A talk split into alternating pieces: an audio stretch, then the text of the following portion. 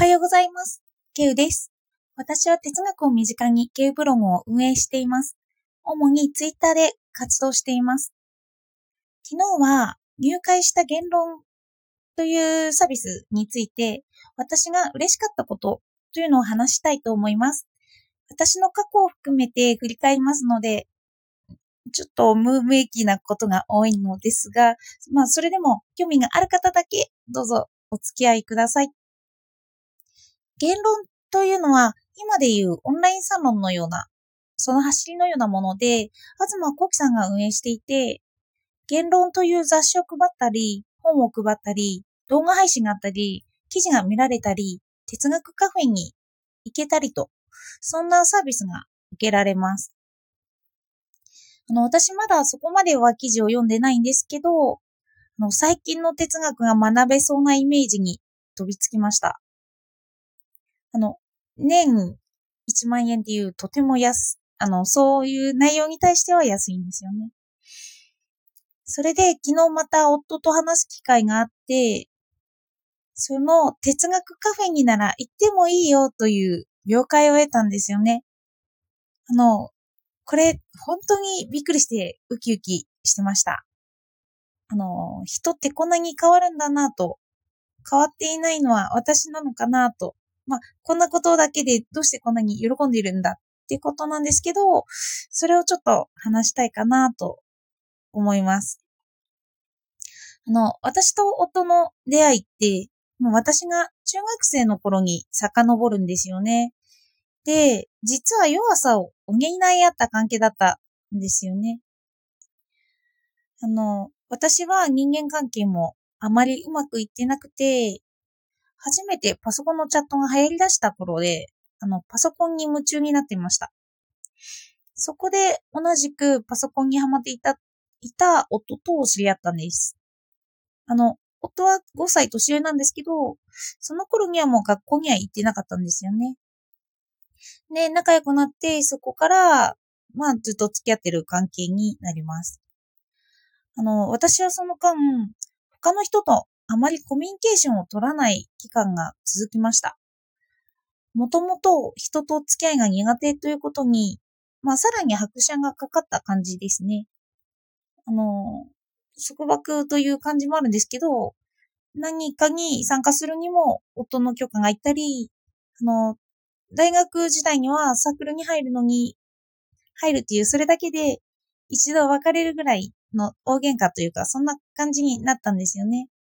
で、結局、別れるくらいならサークルに入っていいよという、そんな段階を踏んでいます。で、私に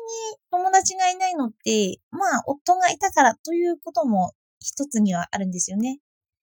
あの、私は、その頃から何をするのにも、おどおどしているようなことで、しているような子で、あの、最後まで意見が言えないような子でした。あの、人の顔色ばかりを見ていて、特に社交ですね。外ではどう自分が振る舞えばいいのかっていうのがわかんなかったんです。で、それでも私の性質上、何かにはまると、それをとことん極めたくなるような癖が発動します。で、そこは外界に求めるっていうのではなくて、あの、大学時代とかその時にはオセロとか、そういうインターネットを介してのゲームとか、そういうものにハマっていました。で、どれくらいハマるかっていうことなんですけど、大学生の頃はずっとオセロにハマっていた時は、もう夏休みをすべてそれに潰すような、そんなレベルまでずっとやってました。で、本も買って、そこそこ強くなってたんですけど、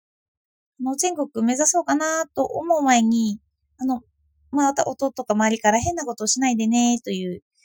話し合いがあって、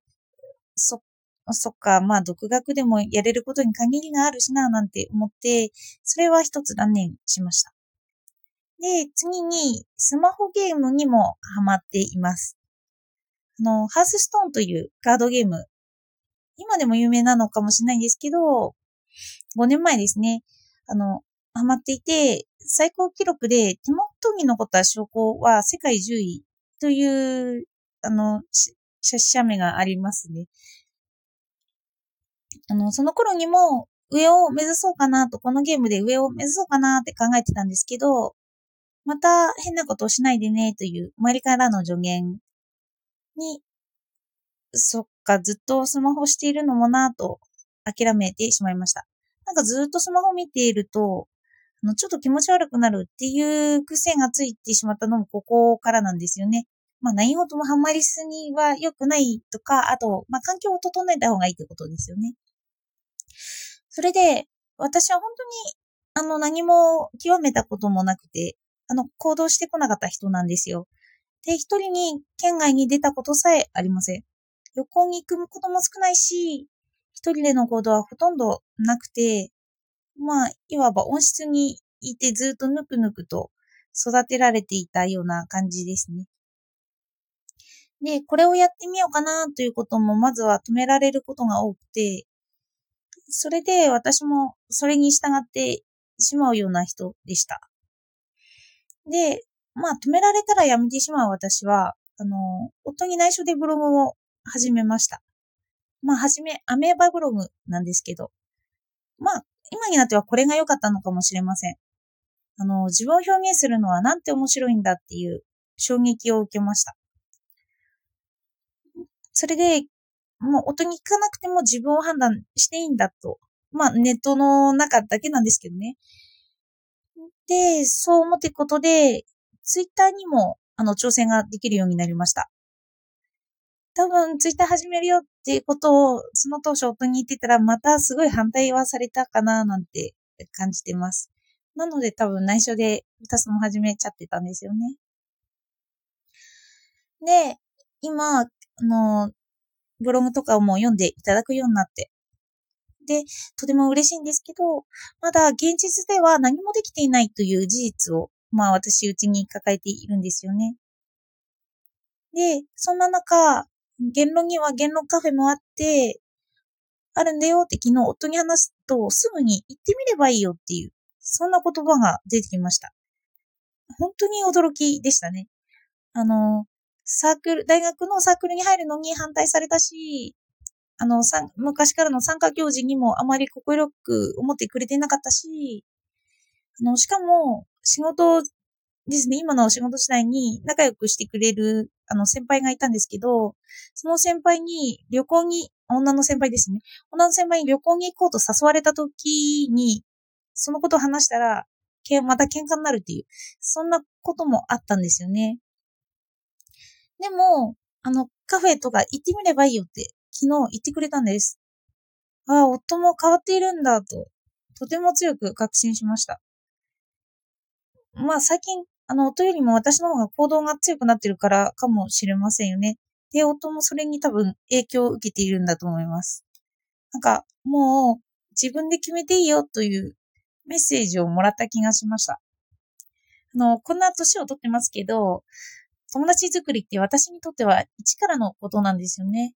の最近はツイッターで仲良くしてくれる人も増えて、とても嬉しく思ってます。あの、私と交流してくれるっていう、そういうこと自体に、とても恩恵を受けて嬉しいなと思っていて。それでも、まあ実際にツイッターの人と会ったことっていうのはありません。あの、仲良くなれた人と会って話すっていうのはどんな感じなのかってとても体験してみたいなと思うようになっています。で、本当に日常生活で語るってどんな感じなんだろうなっていうのをちょっと味わってみたいなと。あの、私は本当無口で自分のことをあんま話す機会ってないんですよね。で、ブログを始めたきっかけが私にいろんな殻を破らせてくれるんだなぁと感謝してます。ということで、仲良くしたしてくださっている方、いつかカフェで会いましょう。なんか、こういう目的が持てると、もっと自分を魅力がある人物にしておきたくなるなと思って。で、会っていただくからには、その価値を自分に見出せるようになりたいなと強く思いました。では、最後まで聞いていただいてありがとうございました。